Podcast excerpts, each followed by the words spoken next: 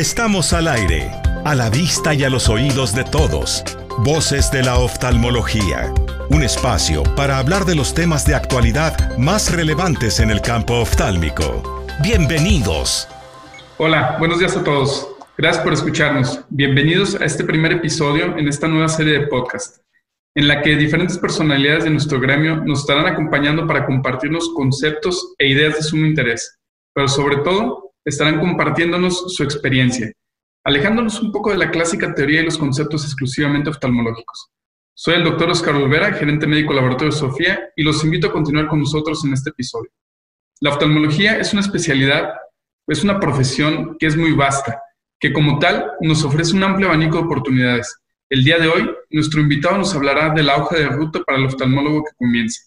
Tengo el placer de presentar al doctor José Antonio Pasca, quien es profesor investigador del Instituto de Oftalmología y Ciencias Visuales de la Universidad de Guadalajara y director médico de Global Glaucoma Institute Occidente. Doctor, bienvenido. Es un gusto y un privilegio contar con usted.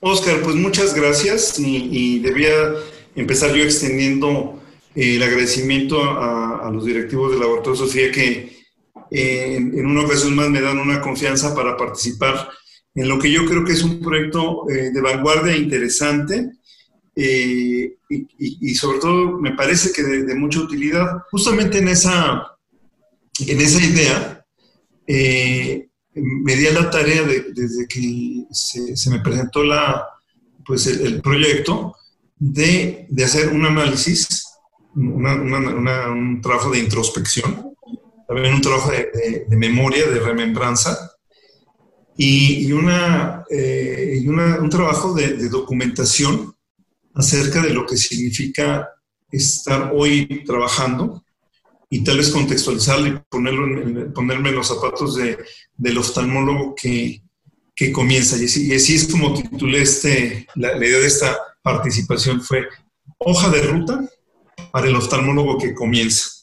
Entonces, eh, la idea es que ahorita podamos conversar, eh, en cualquier, en cualquier momento podemos añadir, podríamos hacer preguntas, eh, porque al final podemos, puede haber una, una cantidad de, de, ramificaciones de este interesante eh, enfoque. No me considero un coach de vida, ni mucho menos, pero sí he tenido desde tiempo atrás a mi cargo, eh, me, he desarrollado como formador de estudiantes de medicina en mi, en mi faceta como profesor investigador de la Universidad de Guadalajara.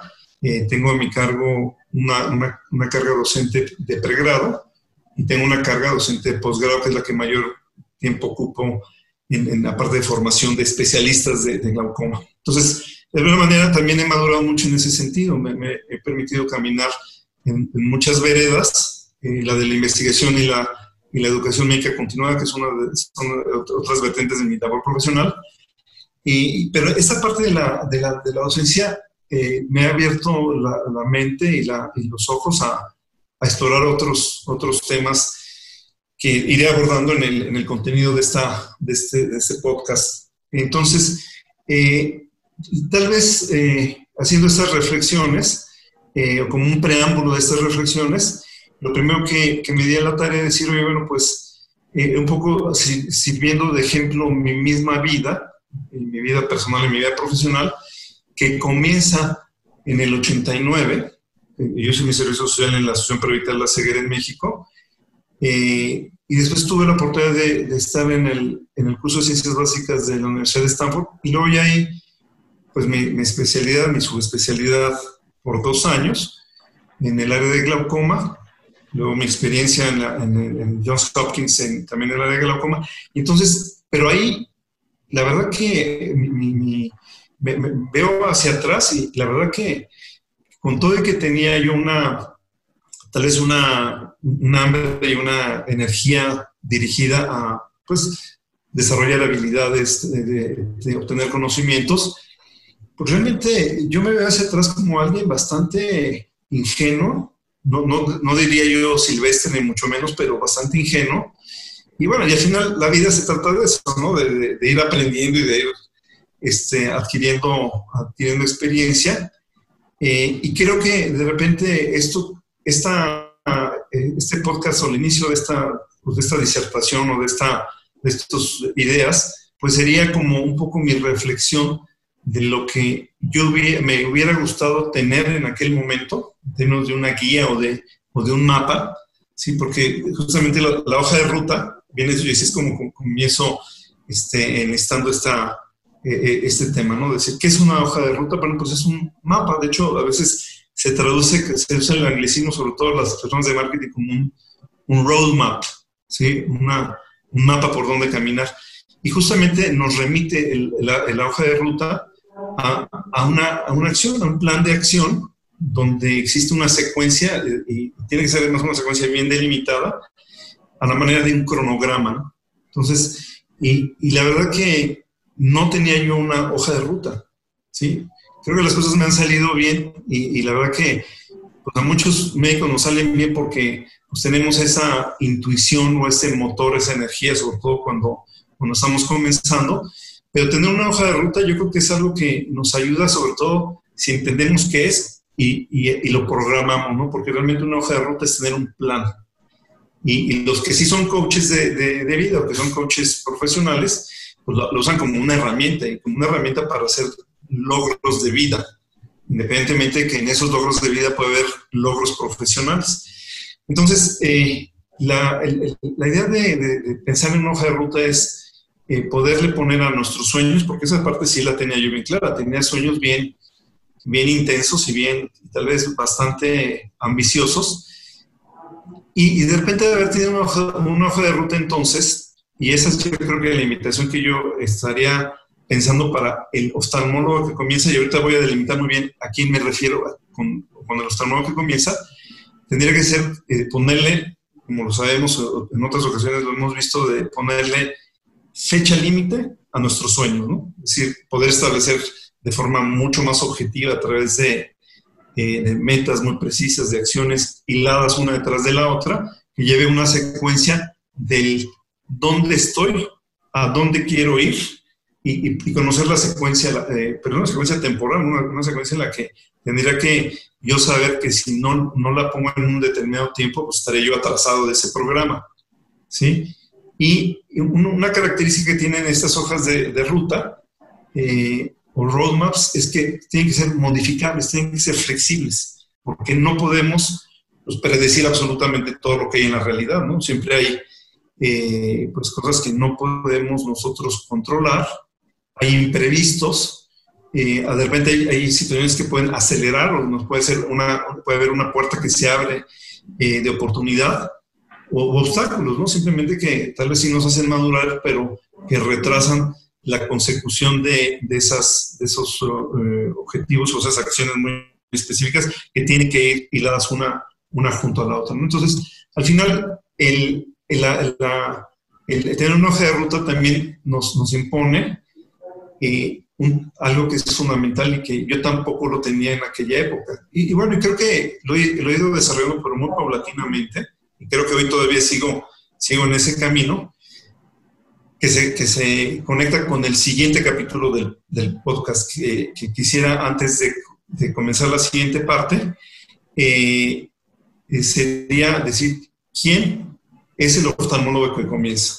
Entonces, en mi mente, el oftalmólogo que comienza eh, es el residente. Tal vez en mi mente estaría el residente tercer año, ¿sí? que el residente tercer año tiene que tomar decisiones muy precisas.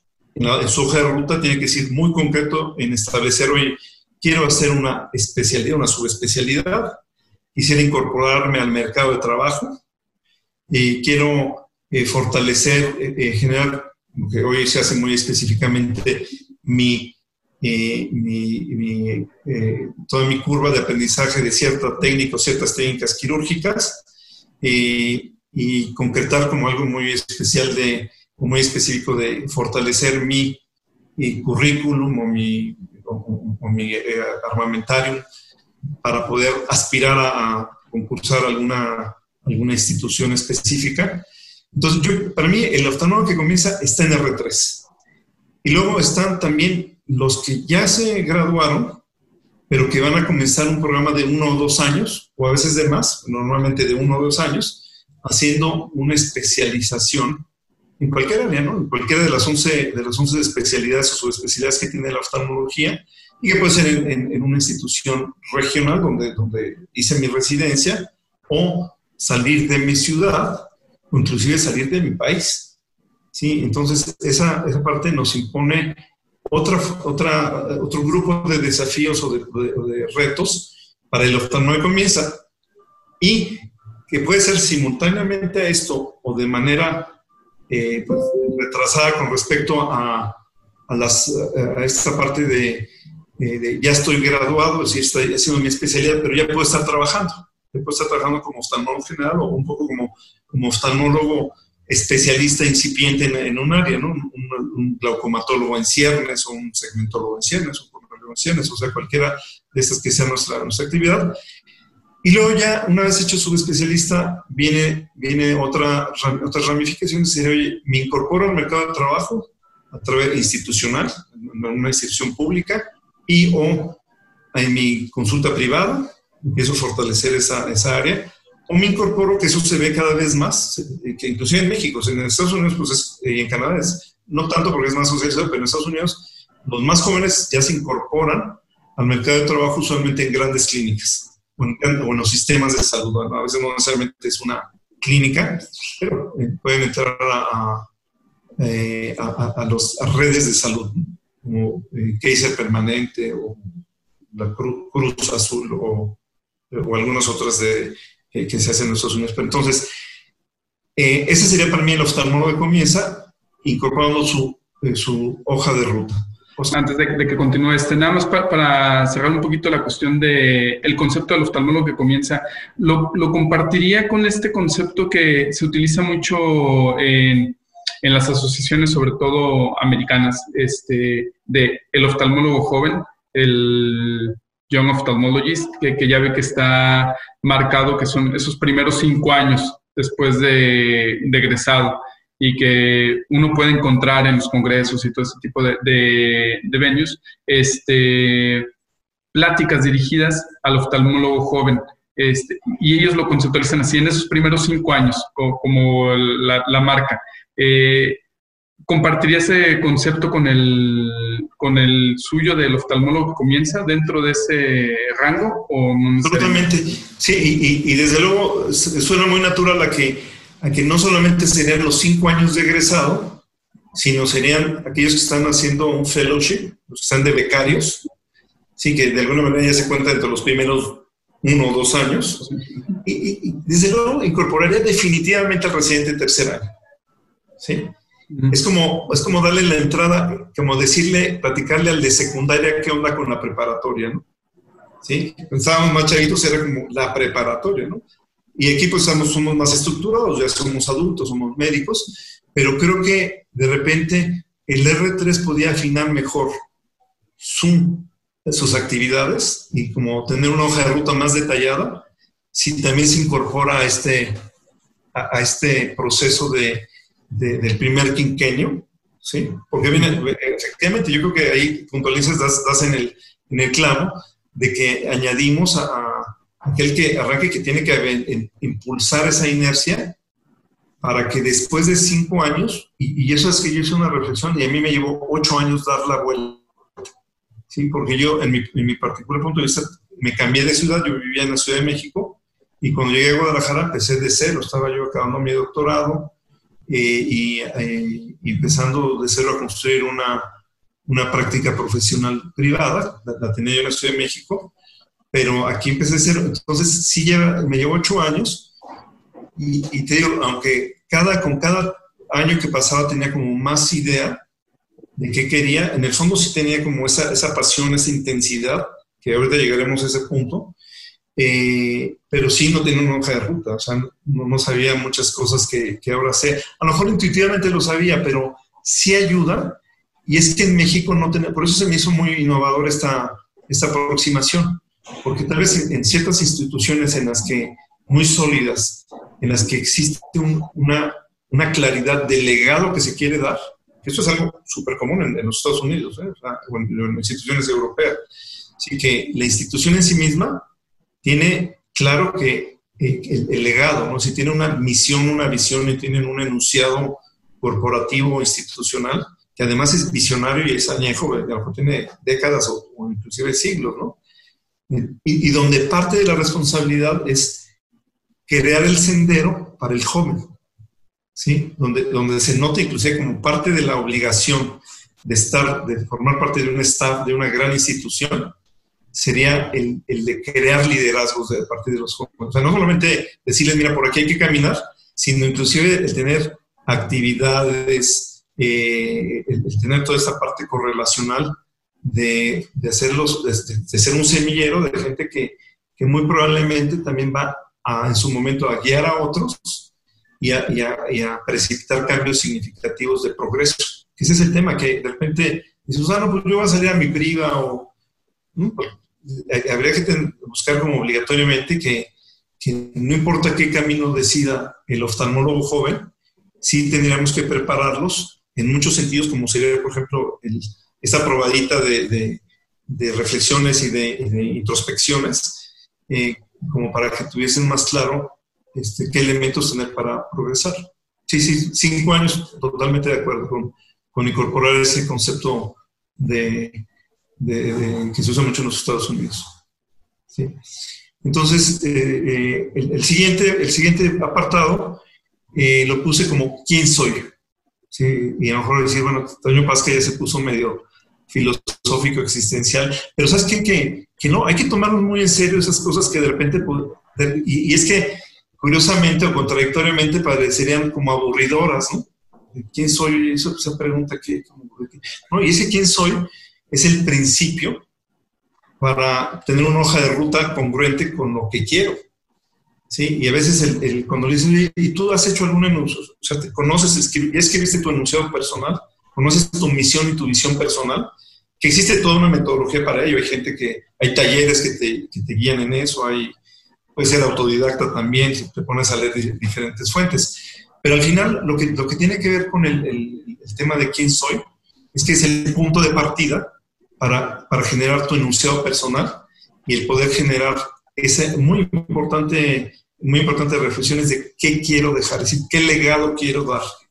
Y termino en esta, en esta parte de, de, quién soy, con, con uh, tal vez eh, una de las personas más influyentes en el cambio en el aspecto de salud, es el doctor Martin Seligman, que introduce el concepto de salud positiva, o de psicología positiva y luego de salud positiva, que es dejemos atrás como médicos el, concepto de, enfermedad enfocada en las enfermedades, o sea, el concepto patogénico, y movámonos al salutogénico, donde busquemos que, nuestros, que las personas con las que influimos, incluyendo nosotros mismos, tengamos vidas más largas, más sanas o saludables y más significativas. esa sería como mi reflexión de quién soy.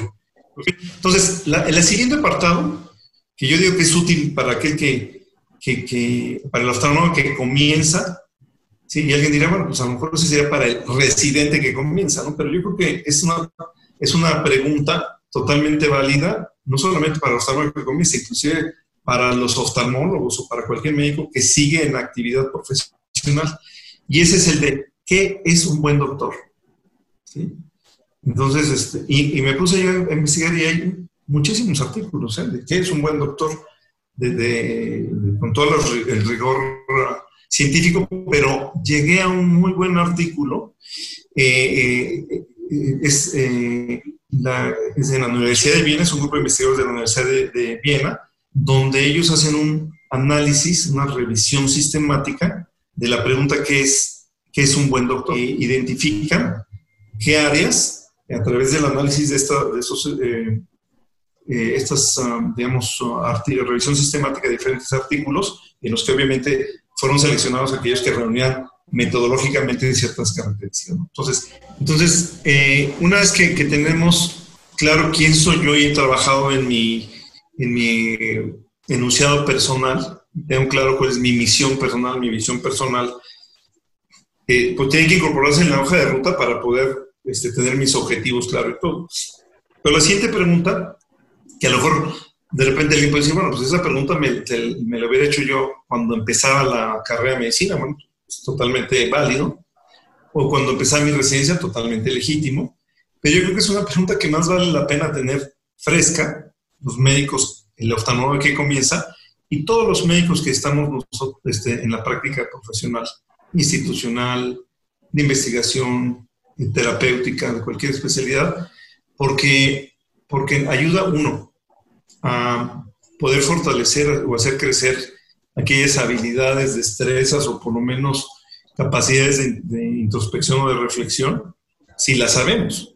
¿sí? Entonces, eh, yo mencionaba eh, y que, que, más que, bueno, eh, cuando empecé a buscar en la literatura qué es un buen doctor, pues hay muchos artículos formales. ¿sí? Me, alejé de la parte de qué opinaba una persona, sino más bien en, en PubMed concretamente qué había al respecto.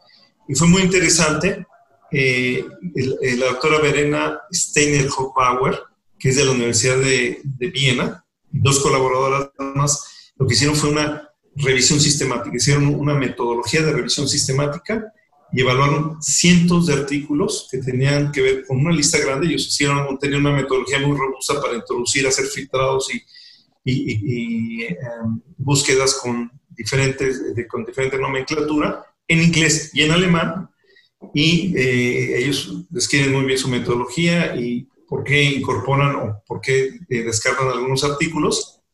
Entonces, la información que voy a hablar ahorita tiene que ver con esta revisión sistemática, no con opiniones, e incorporan ellos estudios cualitativos y cuantitativos y, lo más importante es que además tomen en cuenta a los stakeholders, es decir, a los interesados, ¿no? diferentes perspectivas y, lo, lo, vamos a presentar ahorita, médicos, pacientes, estudiantes y enfermeras. Entonces, eh, eh, se llegó a la conclusión, se identificó, una vez que se hizo el análisis y dan, una descripción muy, muy sólida de cómo se recolectó la información y, cómo se establecieron definiciones. Eh, entonces, llegaron a, seis áreas, ¿sí? seis áreas de, que identificaron como discernibles. Dijeron, bueno, una son las cualidades interpersonales generales, así le llamaron, yo te voy a explicar. Dos sería comunicación e involucramiento con el paciente. Tres, eh, competencia profesional o competencia médica. Eh, cuatro, ética. Cinco, gestión médica. Y seis, es enseñanza, investigación y educación continuada. Muy bien, entonces, número uno, ¿cuáles son las cualidades interpersonales generales? y, establecíamos que en la experiencia del paciente cuando va a un consultorio o va a un hospital, básicamente es de temor, de zozobra y de incertidumbre. Por lo tanto, eh, eh, aprecia bastante cuando frente a él se presenta, o, él, o ella, se presenta un profesional que eh, es buena persona, es empático, escucha con claridad, es cortés, eh, es cálido inclusive, eh, tiene, tiene, puede sostener bien la mirada, es afable, sonríe, inclusive puede generar, eh, sin, sin, que sea, sin que genere como una situación incómoda, puede generar, tener algo de humor o de bromas en, la interacción, e inclusive es alegre, ¿sí? Y es optimista, y estas son características que permiten que esa experiencia eh, desafiante del paciente eh, sea bien apreciada. Pues en, la, otra parte que podría de repente parecer lo mismo, que sería la comunicación y el, involucramiento del paciente, tiene más que ver con otro tipo de habilidades. En la parte, primero, el de tener, el ser una persona que escucha eh, atentamente, dinámicamente, y que permite con toda paciencia escuchar toda la, desde luego con, con táctica, pero también con, con, bastante paciencia, escuchar la historia de la persona, ¿sí? no tanto se enfoca a qué tan buen tomador de historia clínica sea, sino más bien de qué también escucha a las personas, qué también puede reproducir y captar, comprender lo que esa persona está diciendo y que puede trasladarlo a la búsqueda de, de desenlaces satisfactorios, ¿no? como curar una enfermedad, aminorar un dolor, rehabilitar a una persona, que sé yo, todo lo que normalmente buscamos en las las, las personas. Entonces, esa, ese escuchar con atención, ¿sí? Y después el de hacer una explicación comprensible, exacta, es decir, sin que, sin que se pierda la seriedad o la, o la pulcritud técnica, pero sin entrar en los tecnicismos que a veces eh, eh, pues, eh, confunden e inclusive generan más ansiedad en las personas, ¿sí? eh, que, son, no solamente se refiere a un lenguaje, eh, digamos, claro o, preciso, sino inclusive un, lenguaje pudoroso en términos de, lo que significaría utilizar ciertas palabras en la, en la, en la situación especial de esa persona. ¿Sí? Entonces, también esa es otra, otra cualidad importante. otra, otro segmento que también conforma, digamos, como este paquete de ser un buen doctor, se refiere a la competencia médica. Y la competencia médica, pues es en lo que más énfasis existe en el, en el área de la, de la medicina, en el currículum de las universidades, porque está dedicada a que, las, a que los médicos o el, médico en ciernes, o en este caso el, el, oftalmólogo en ciernes o en sus primeras etapas sea un buen tomador de historias clínicas, eh, puede eh, desarrollar, tener habilidades para, para poder eh, identificar signos cuando es quirúrgico para poder hacer procedimientos de cualquier índole de complejidad, la cual va aumentando en la medida que, se va haciendo más experimentado, más compleja la, la, actividad profesional, eh, pero también que, es, eh, que ha desarrollado suficiente capacidad para hacer diagnósticos y para proponer tratamientos. ¿sí? Y al final, el, que, el que pueda desarrollar como una visión holística de la aproximación de los problemas médicos. La, parte de la ética, que sería el siguiente apartado, tiene que ver directamente con la relación médico-paciente o doctor-paciente en términos de confianza y honestidad. ¿Sí? Y entonces, en esta categoría, bueno, entran algunos otros temas como humildad, honestidad, lo decía hace un momento, integridad, confiabilidad, eh, confidencialidad, ¿sí? todos estos que son atributos que la misma naturaleza de la, de la actividad médica, pues, este, eh, pues se, incorpora. Bueno, ahora viene la gestión, el otro apartado sería la gestión médica, el medical management, que tiene que ver más con eh, el liderazgo de, equipos, equipos de trabajo, puede ser como también líder presidente de una sociedad o eh, representante de un sistema médico, de un hospital o de una especialidad. y requiere de algunas responsabilidades, se necesita un, un trabajo muy organizado, se necesitan cualidades de liderazgo, de organización, de, también poder saber eh, hacer, eh, manejar proyectos, ¿sí? tener, tener capacidad de, de, cómo implementar un proyecto, cómo delegar, cómo trabajar en equipo, cómo delegar responsabilidades. Y también tiene que ver con la apariencia del médico. ¿sí? Y, y de hecho hay, hay estudios que han, que han establecido que un médico con corbata. la excepción es porque estamos todos de pijama quirúrgico cuando estamos viendo pacientes, ¿no? Es ahora tenemos que ponernos bata quirúrgica, tenemos que poner lentes, careta, guantes, etc. Pero normalmente, en, términos de confianza, el, mayor grado de confianza lo obtiene solo por apariencia, ¿eh? el médico con corbata o la doctora con eh, un vestido a, la rodilla o qué sé yo, como muy, muy, muy adusto o tal vez austero con bata. ¿sí? Eso es número uno. El dos podría ser este, traje quirúrgico, o sea, scrubs, con bata. Sería el, segundo, a la segunda apariencia que le da confianza Perdón.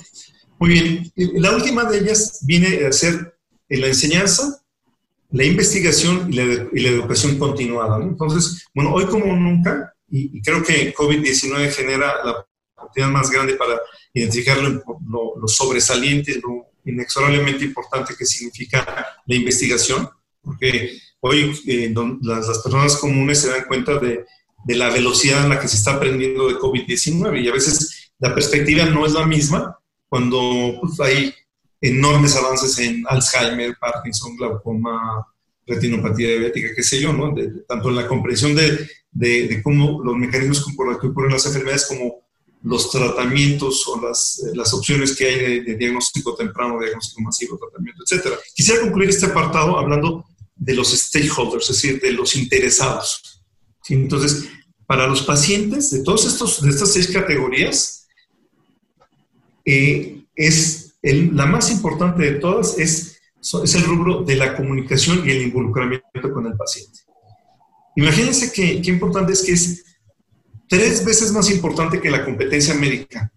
Es decir, y además tiene razón, o sea, tiene lógica, porque el, paciente no tiene forma de saber, eh, porque no está preparado de eso, qué tan competente es su, médico. Asume que es competente, pero ni siquiera se imagina qué significa ser competente en lo profesional. la perspectiva del estudiante, ¿sí? Para el, estudiante, lo más importante, si ni siquiera es las actividades de investigación, enseñanza, sino es la competencia profesional. O sea, para un estudiante de medicina, un fellow, un becario, un residente, ven sus maestros, lo más importante es su competencia médica, no tanto si, si es bueno enseñando, investigando, lo que sea. Y para los médicos, la, la, el, área, el área más importante es la competencia médica, como es razonable pensar, y la ética. Y para las enfermedades, no, en ese no, no, hubo no una categoría que pudiera porque no hubo suficientes estudios este, completamente, eh, digamos, como definitorio, ¿no? Muy bien. Entonces, es esa, yo aquí cierro esa sección y voy a la siguiente sección que, que, que es un poquito más... Eh, Doctor, perdón, perdón, que le interrumpa. Este, yo precisamente antes de que hiciera esa división por los stakeholders de la ponderación de los atributos, este, sí estaba considerando precisamente que, un, una forma común en la que todos los médicos eh, entendemos quién es un buen médico y quién no, es precisamente dándole mayor énfasis, como usted lo acaba de comentar, a la competencia y a la, y a la ética. Este, me queda muy claro esta cuestión de que para el paciente, el sentirse escuchado es algo muy, muy importante, que muchas veces nosotros eh, dejamos de lado hasta cierto punto por las necesidades del servicio, la prisa, lo que sea, y como usted dice, saber escuchar no es nada más saber este, escuchar lo que me interesa escuchar al paciente decir, ¿no? Eh, relacionado al interrogatorio, sino más bien prestarle atención, hacer el contacto visual cuando él está comentando todas estas cuestiones. Usted, doctor, eh, ¿en qué momento cree que fue consciente de esta disociación que hay entre el valor de un médico, entre médicos, y el valor de un médico para, el paciente?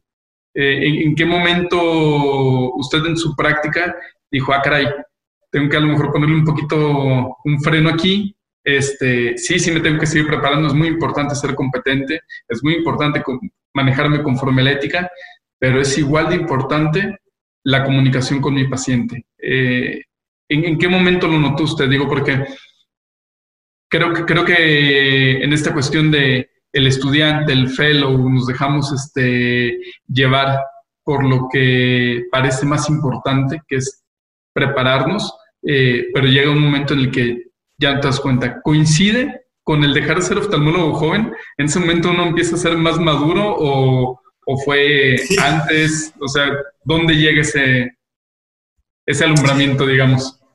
Fíjate que es una reflexión súper interesante porque eh, para mí fue algo eh, en la que yo no me di cuenta de cuándo se, se instaló. ¿eh?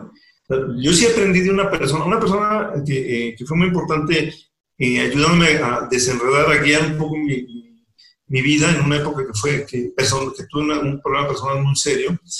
Eh, menos a mí, para mí fue, era este, como que sobrepasaba mis capacidades de, discernimiento, me ayudó a entender lo que significa empatía y me ayudó un poco a practicarla. Sí, pero, pero no, no, no me di ni siquiera cuenta en qué momento me convertí, me convertí en una persona empática y sí me, me, he dado cuenta que la, es si la empatía no es natural y espontánea, si no es proactiva, no es empatía. O sea, viene, viene en, el concepto, ¿no? Pero sí se puede ejercitar. O sea, una vez que la entiendes, estas son habilidades de comunicación que uno puede ir desarrollando. Entonces, está, en esa parte ya queda ya como muy bien establecido el, el, asunto de, esas eh, cualidades que hacen a un buen doctor. Se me hizo una, una pregunta muy buena. Ahora, esta siguiente eh, eh, sección eh, pudiera ser, es delicada porque yo no sabía, la verdad que yo no sabía, pero hablar de millennials puede sonar en algunos, en algunos, este, en algunas arenas, en algunos circuitos, puede sonar a, peyorativo, Y, yo la verdad que no, no lo he visto así, porque yo tengo dos hijos millennials y se me hacen espectaculares, ¿eh? me hace que, como generación, tomando en cuenta que, que, hablamos de generalidades, pero es una generación que por sus generalidades y, no podemos despersonificar o desindividualizar a una persona porque pertenece a una generación. Sería como decir, que por cierto, yo soy un baby boomer de, yo soy de 64, y, y, obviamente un baby boomer de 64 va a ser muy diferente de un baby boomer de los 50, ¿no? ¿Qué hay acerca de, de, de, los millennials, oftalmólogos millennials? Bueno, primero, eh, no necesariamente la tendencia que se ve en los Estados Unidos es la tendencia que ocurre en México, pero sí se está empezando a ver. En general, y eso les va a sonar muy claro a todos, en general, en, en la generación de millennials pretenden o buscan vidas más balanceadas si no todo es trabajo. Les gusta viajar, les gusta dedicarse a su familia, a, las personas que les son significativas, les gusta tener experiencias, empresas gastronómicas, aventuras, eh, diferentes experiencias, a diferencia del baby boomer que indudablemente es un, es un atrapado por, la, por el trabajo. De, hay una tendencia en que el oftalmólogo más joven casi siempre está buscando incorporarse de fuerza de trabajo. Cada vez menos oftalmólogos jóvenes deciden empezar sus prácticas, o sea, como crear una práctica profesional y arrancarse. Como voy a abrir mi consultorio y ahí voy a estar dándole duro, ¿no? Sino prefieren incorporarse a grupos privados, seguir teniendo experiencias y tener la oportunidad de poder viajar, eh, tener como una, una vida no, no, voy a ser muy respetuoso y no decir relajada, porque muchas veces se confunde eso, sino más balanceada, que es algo que es muy interesante, eh, que debe de quedarle a uno como aprendizaje cuando tú eres parte de otra generación y que, que trabajamos con, con, toda esa intensidad, este, a veces eh, frenética, ¿no? Eh, entonces, pero, por otro lado, también se reducen las capacidades de retorno financiero. Sí, eso, eso es, este, de repente yo oigo a mi hija y a mi hija diciendo, pues es que nosotros no vamos a poder comprar una casa, pues a lo mejor un departamento, pero no nos interesa tampoco tener un apartamento. O sea, nos interesa viajar, tener a dónde llegar, tener amigos en diferentes partes del mundo donde podamos llegar, o este, Airbnb, o qué sé yo, ¿no? Entonces, con una vida que no, tampoco que, es balanceada, pero que tampoco te exige tener un retorno financiero tan grande como para este, vivir a todo lujo y tener todas esas, capacidades. Hablo nuevamente sobre la, generalidad. Por otra parte, hay un fenómeno que también me, me, llamó la atención y es que el baby boomer ha trabajado tan intensamente que hoy a sus 60 o 70 años, aunque en los Estados Unidos se retiran, o sea, como que tienen plan, un plan más de retiro, pero trabajan tan intensamente a los 60, a los 70, siguen abriendo eh, este, proyectos, empezando eh, que al final eh, también reduce las oportunidades de la generación millennials para poder establecerse en, otros, en otros circuitos, ¿no? ¿Sí? En Estados Unidos sí se, por ejemplo, se venden las prácticas, las prácticas privadas, pero no necesariamente eso quiere decir que estés capitalizado para comprarla, ¿sí? Por otro lado, este, también existen en los Estados Unidos cláusulas de de no competencia, es decir, que si tú te, eh, pones a trabajar en una, clínica privada, a veces te pueden hacer firmar que no te puedes poner en 50 kilómetros a la redonda. Entonces, los oftalmólogos que tienen más, o sea, de otra generación a, a, los millennials, dicen, millennials, no firmen eso, eso no está bien, o sea, no te vas a poner a, por, por, porque se aprovechen de tu fuerza de trabajo, de tus habilidades, de tu inteligencia, hacer cosas que te pongan en desventaja para el futuro.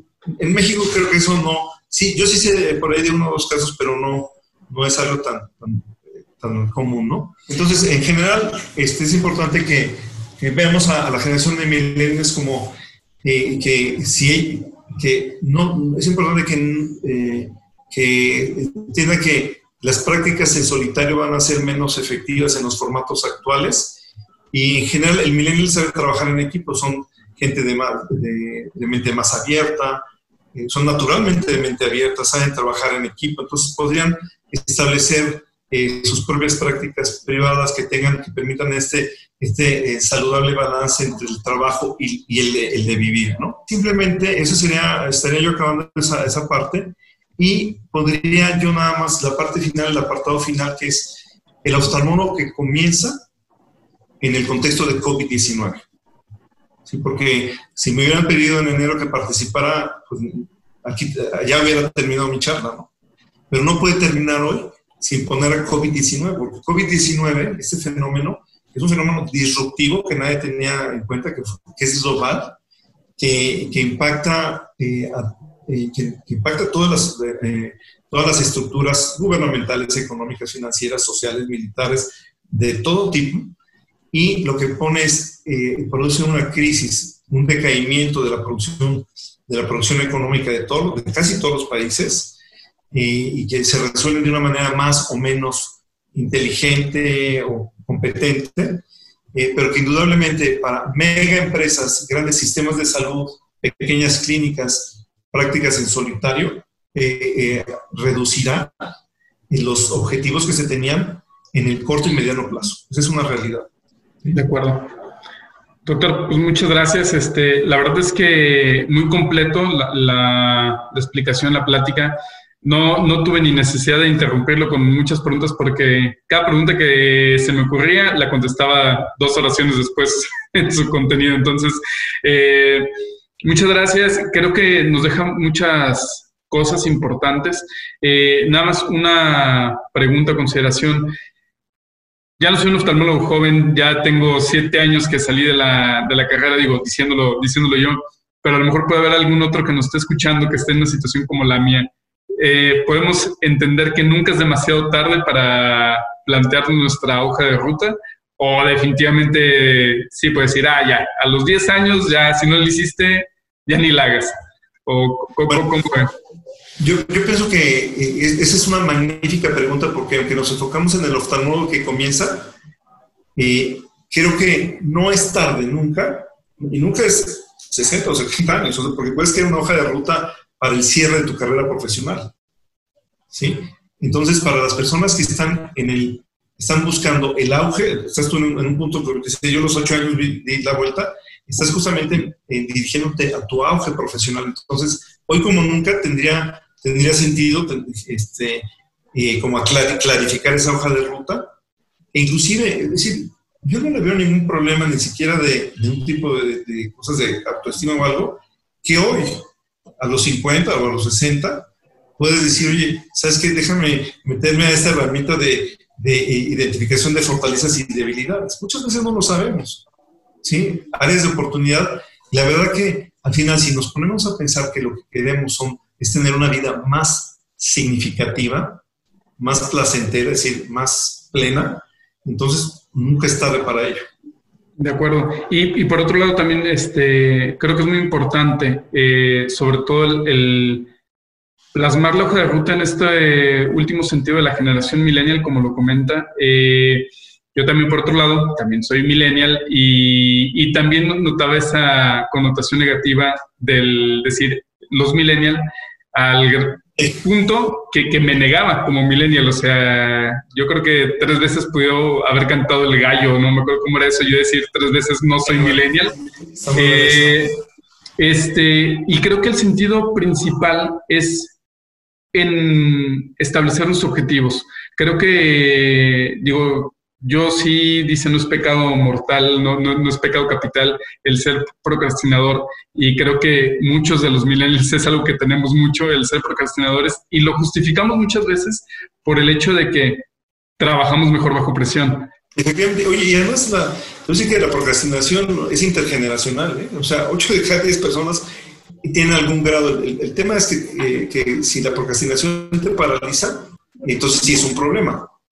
Sí, si se hace sistemática, sí es un problema. Eh, y, bueno, y los, y los que no procrastinan en absoluto casi nunca son los overachievers, ¿no? Son los que hacen cosas impresionantes, ¿no? definitivamente. Eh, pues bueno, doctor, muy agradecido con, con, su tiempo. Definitivamente la plática fue, fue excelente. Creo que es una plática obligada y, que lamentablemente no todos recibimos en el momento adecuado de nuestras vidas. Entonces, espero que esto sea una ventaja para el oftalmólogo joven, el recibir este tipo de orientaciones de, pues de, maestros, ¿no? maestros más allá de, su trayectoria, doctor, que pues todos la podemos reconocer, que es un eh, oftalmólogo consolidado, eh, el tiempo de entregarnos esta experiencia y esa vocación que usted tiene como, como maestro, como usted lo, lo comenta, que lamentablemente tampoco todos los oftalmólogos la tienen porque no sienten ese compromiso, como usted lo comentaba anteriormente, ¿no? El compromiso que tienes de ir preparando las generaciones que vienen atrás.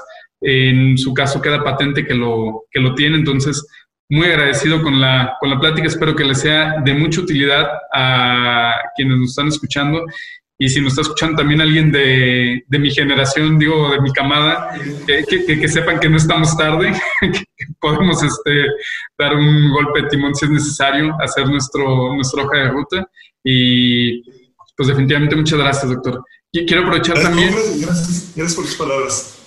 Quiero aprovechar... Ojalá, ojalá sí sirva para, para abrir la, este, abrir la conciencia y, y, lo servirá, ¿eh? Y servirá porque a mí mismo me, eh, esto para mí fue un proceso un poco autodidacta, sí tuve maestros que me guiaron, pero hay un grado de, de autoenseñanza, bueno, a través de la lectura muchas de ellas o de, y, de, y, del poder da, hacer significativas las vivencias, ¿sí? porque no todos aprenden los libros, pero hacer significativas, o sea, quedar reflexionando de las vivencias, ¿no? esa, esa, y de poder tener los ojos bien abiertos para personas que pueden ser tus modelos, tus role models, eh, por segmentos, ¿no? Alguno es eh, un espectacular en esto, otro espectacular en esto, y vas creando un, un rompecabezas que, que, puede darte una muy buena, una muy buena semblanza de vida.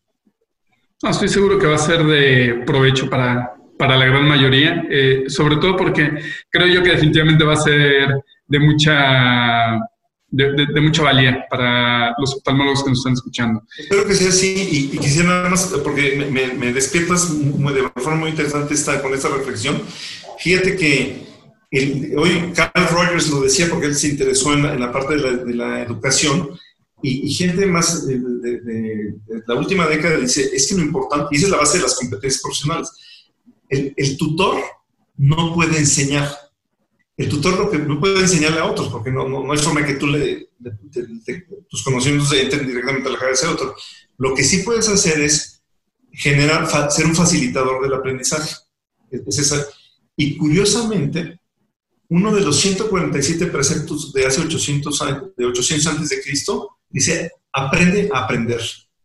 Definitivamente. Pues excelente, doctor. Este, les decía, quiero aprovechar también para agradecer a, todos los médicos que continúan velando por la salud en, este, en estos momentos. Eh, y pues definitivamente a todos ustedes, los que nos están escuchando, les agradezco mucho el favor, su atención, de su preferencia y por favor, cuídense mucho, cuídense a ustedes, cuídense a sus seres queridos, hay que seguir adelante y pues bueno, muchas gracias, doctor. Gracias, hasta luego, un abrazo grande. Cuídense mucho. Gracias por la oportunidad. Esto fue Voces de la Oftalmología, porque vemos un mundo en constante actualización y vamos a platicarlo con usted. Nos escuchamos en la próxima ocasión. No deje de sintonizarnos.